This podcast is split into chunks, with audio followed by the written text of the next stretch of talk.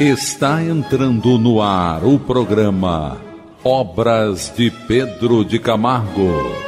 Produção e apresentação Moisés Santos.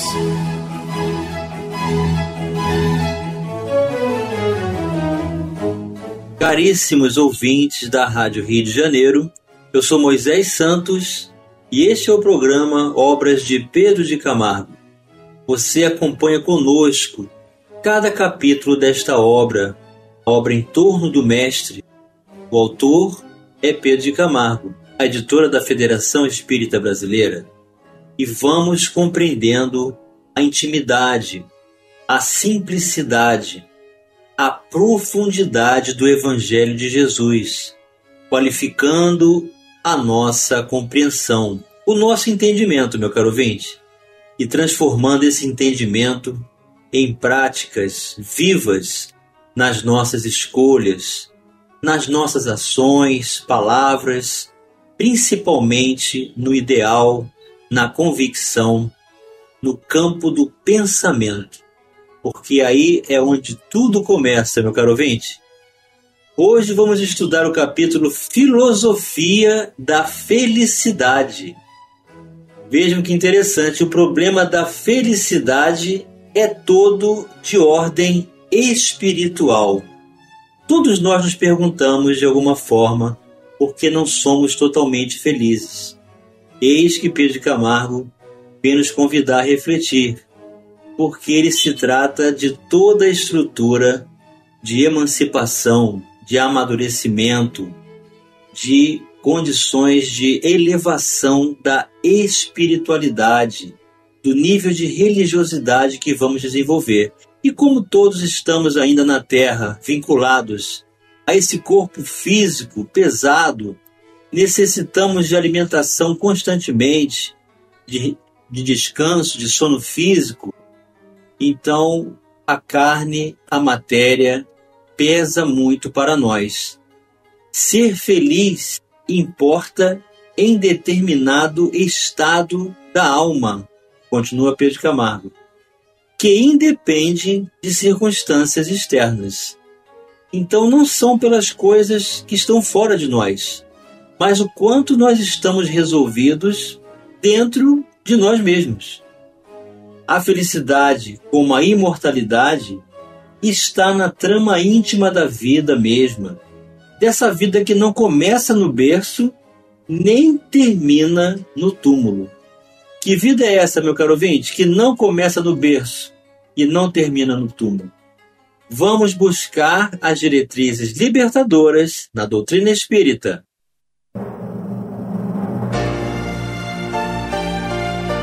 Diretrizes libertadoras.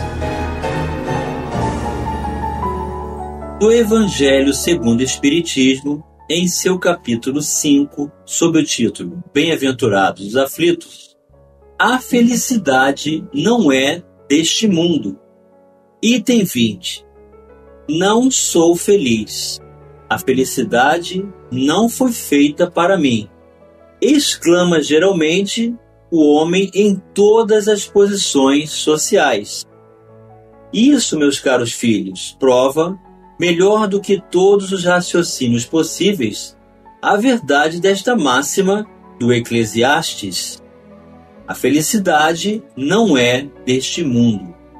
Então, essa vida que Pedro Camargo menciona não é a vida do corpo físico, e sim a do espírito. Com efeito, nem a riqueza, nem o poder, nem mesmo a florida juventude são condições essenciais à felicidade. Digo mais, nem mesmo reunidas essas três condições tão desejadas, porquanto incessantemente se ouvem, no seio das classes mais privilegiadas, pessoas de todas as idades se queixarem amargamente da situação em que se encontram.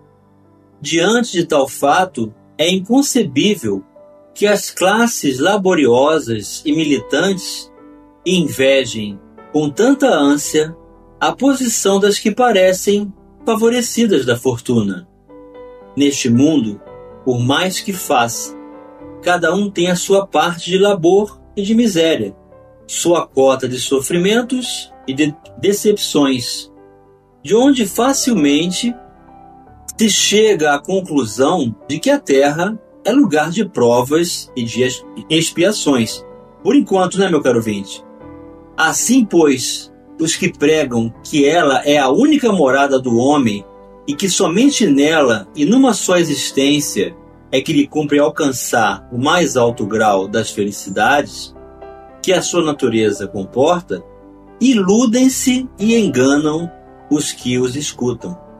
Visto que demonstrado está, por experiência arquissecular, que só excepcionalmente este globo apresenta as condições necessárias à completa felicidade do indivíduo. Em tese geral, pode-se afirmar que a felicidade é uma utopia e cuja conquista as gerações se lançam sucessivamente, sem jamais lograrem alcançá-la. Utopia, meu caro ouvinte, é algo da imaginação que não pode ser alcançado realmente. Se o homem ajuizado é uma raridade neste mundo, o homem absolutamente feliz jamais foi encontrado. Então veja a profundidade dessa mensagem do Evangelho, mostrando a raridade dessa coerência de pensamentos, palavras e atos com a consciência onde está escrita as leis de Deus, e que na terra não se encontra o homem absolutamente feliz de forma alguma, porque todos estamos vinculados a essa matéria densa. E é esta a condição que nos impede da liberdade de espírito completa. Ou em que consiste a felicidade na terra é coisa tão efêmera para aquele que não tenha guiá-lo à ponderação, que por um ano, um mês, uma semana de satisfação completa, todo o resto da existência é uma série de amarguras e decepções. E notai, meus caros filhos, que falo dos venturosos da terra, dos que são invejados pela multidão. Então é outro problema muito grave esse, o da inveja de enxergarmos no outro vantagens que não temos e nos sentirmos assim incomodados, insatisfeitos, reclamando e estabelecendo uma insatisfação que nos desconecta do verdadeiro propósito que nos cabe na Terra.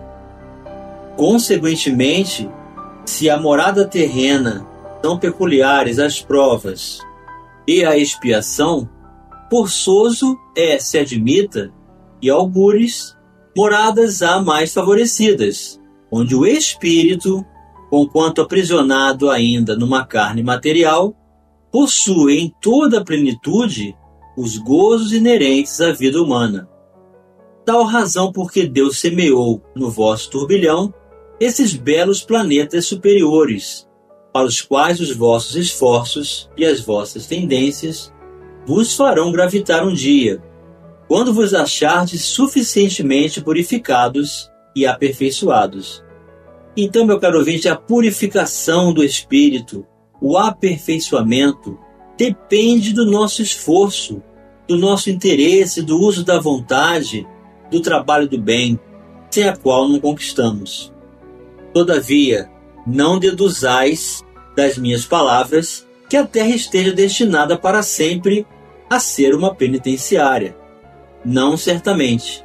Dos progressos já realizados, podeis facilmente deduzir os progressos futuros e dos melhoramentos sociais conseguidos, novos e mais fecundos melhoramentos. Essa tarefa imensa cuja execução cabe à nova doutrina que os espíritos nos revelaram.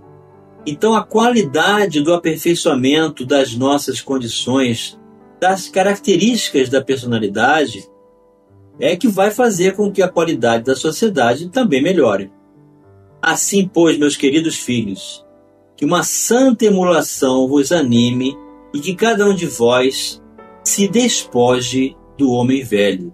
Olha aí o convite à reforma íntima. deveis todos consagrar-vos à propagação do Espiritismo, que já deu começo à vossa própria regeneração. Então, a doutrina espírita que vem nos descortinar os ensinamentos do Evangelho, colocando-os na prática, exercendo qualificação da simplicidade do uso do bem, vai fazer com que essa condição de regeneração aconteça. Corre-vos o dever de fazer que os vossos irmãos participem dos raios da sagrada luz. Vamos divulgar o amor da doutrina espírita para todos, meu caro ouvinte, através das nossas palavras, atitudes, orações e condições favoráveis de trabalho. Mãos, portanto, à obra, meus muito queridos filhos que nesta reunião solene todos os vossos corações aspirem a esse grandioso objetivo de preparar para gerações por vindouras um mundo no qual já não seja vã a palavra felicidade. Assinou François Nicolas Madeleine, cardeal Morlot, na cidade de Paris, em 1863. Ser feliz é viver intensamente, é mergulhar no pélago da vida. Pélago é profundidade, meu caro ouvinte, sondando-lhe os arcanos, ou seja, os segredos mais recônditos. Eu vim para teres vida, e vida em abundância. Vamos elucidar este verso. Eu vim para que tenham vida e a tenham em abundância. São palavras de Jesus através das Escrituras do evangelista João, no capítulo 10, versículo 10. Em razão disso, o Divino Mestre veio até nós, para que sejamos portadores de vida transbordante, repleta de luz, amor e eternidade. Então veja, meu caro ouvinte, que luz, amor e a convicção da propriedade da imortalidade da alma não dependem da matéria, mas da vida consciente de espírito, da qual nós possamos desfrutar em consciência plena para melhor atuarmos na matéria e assim adquirirmos a possibilidade da proporção que seja possível de felicidade ainda neste mundo vamos continuar abordando a filosofia da felicidade já já no próximo bloco. Participe do programa Obras de Pedro de Camargo enviando sua mensagem, dúvida ou sugestão pelo e-mail opg arroba rádio Rio de Janeiro.am.br ou pelo WhatsApp da Rádio Rio de Janeiro 984867633 aos cuidados de Moisés Santos. Voltamos a apresentar o programa Obras de Pedro de Camargo. Produção e apresentação Moisés Santos. Caríssimos ouvintes da Rádio Rio de Janeiro, voltamos agora para o segundo bloco do nosso programa de hoje, em que estamos abordando o capítulo Filosofia da Felicidade. A obra que estamos acompanhando, você já sabe, meu caro ouvinte, é o livro Em Torno do Mestre. O autor é Pedro Camargo e a editora da Federação Espírita Brasileira. Estamos compreendendo que realmente a felicidade não é deste mundo, em função do vínculo de peso enorme que temos com a matéria, estabelecendo nesse vínculo necessidades que o espírito se debate e se encontra tantas vezes em condições de conflitos, adversidades e desafios, decepções e condições desfavoráveis às nossas expectativas. No entanto, a vida de espírito estabelece um concurso de apropriação que faz com que toda a função do uso material seja apropriada, nos consagrando leveza, serenidade, plenitude, equilíbrio, amor, luz, desenvolvendo a capacidade de compreensão de que não começamos as, no as nossas vidas no berço, e muito menos ela terminará no túmulo. Felicidade não é satisfação, continua Pedro Camargo, nem prazer, cuja sede seja a matéria. O que ele está querendo dizer com isso, meu caro ouvinte? Se a referência da felicidade estiver fora de nós, ela é uma ilusão. Tenho fome, alimento-me. Sinto-me saciado. Tenho sede, bebo. Estou descedentado. Isto não é felicidade, pois que voltarei a ter fome e a ter sede. Ser feliz é comer certo pão e beber certa água que nutrem e saciam para sempre. De onde Pedro Camargo está tirando esse raciocínio, meu caro ouvinte? Vamos retirar este véu. Retirando o véu.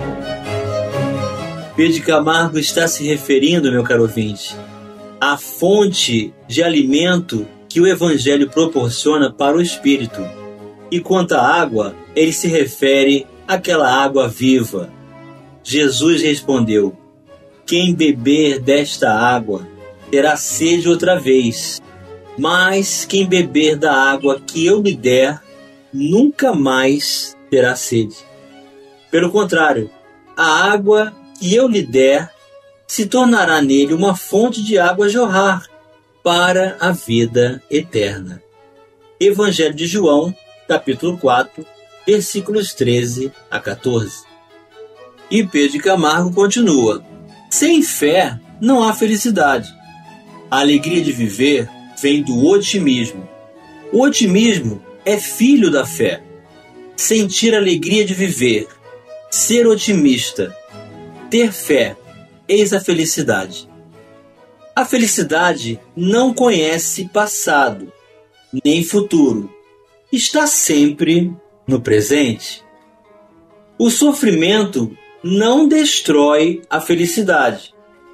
Esta é que age sobre aquele, suavizando o hoje, dissipando amanhã. Em verdade, meu caro ouvinte, a dor é comum a todos nós, pelo nível de conexão, mais uma vez afirmamos, pesadamente com a matéria. O sofrer depende do quanto estamos resolvidos dentro de nós mesmos. A aquisição parcial desse estado de felicidade é que faz com que suavize a condição da dor, dissipando-a. Assim como da noite desponta o dia, assim a felicidade muitas vezes nasce na própria dor. Quando nós nos responsabilizamos pelo nosso próprio destino, temos consciência de que vivemos o reflexo dessa escolha e que também temos todo o potencial para ressignificar recomeçar e estabelecer um novo rumo em nossas vidas. E essa transição vai ser vivenciada com essa propriedade de acréscimo de entendimento para nos libertarmos do mal que nós mesmos causamos para nós mesmos. A felicidade é produto de autoeducação. Meu caro ouvinte, nós temos que estudar. Nós temos que estudar a nós mesmos estudarmos em grupo, com estudos do Pentateuco, das obras da doutrina espírita, para trocarmos experiências. Educar é desenvolver os poderes latentes do espírito. Aos que pretendem alcançar a felicidade por outros meios, estão reservados desapontamentos e desilusões. Então, toda essa construção falsa de estabelecermos acúmulo de bens, aquisições exteriores de conforto excessivo, de aquisições desnecessárias, não adquirindo o que realmente seja oportuno para a nossa evolução, estão reservados desapontamentos e desilusões.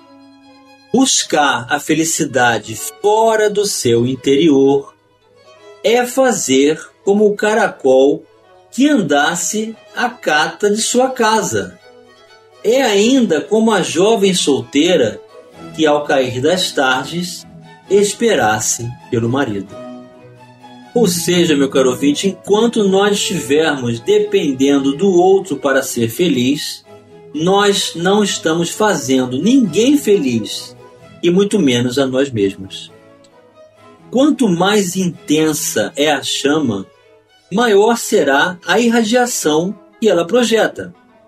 Da mesma sorte, quanto mais intensa for a vida, tanto maior será a felicidade que dela dimana. Duas chamas conjugadas formam uma chama bem mais forte.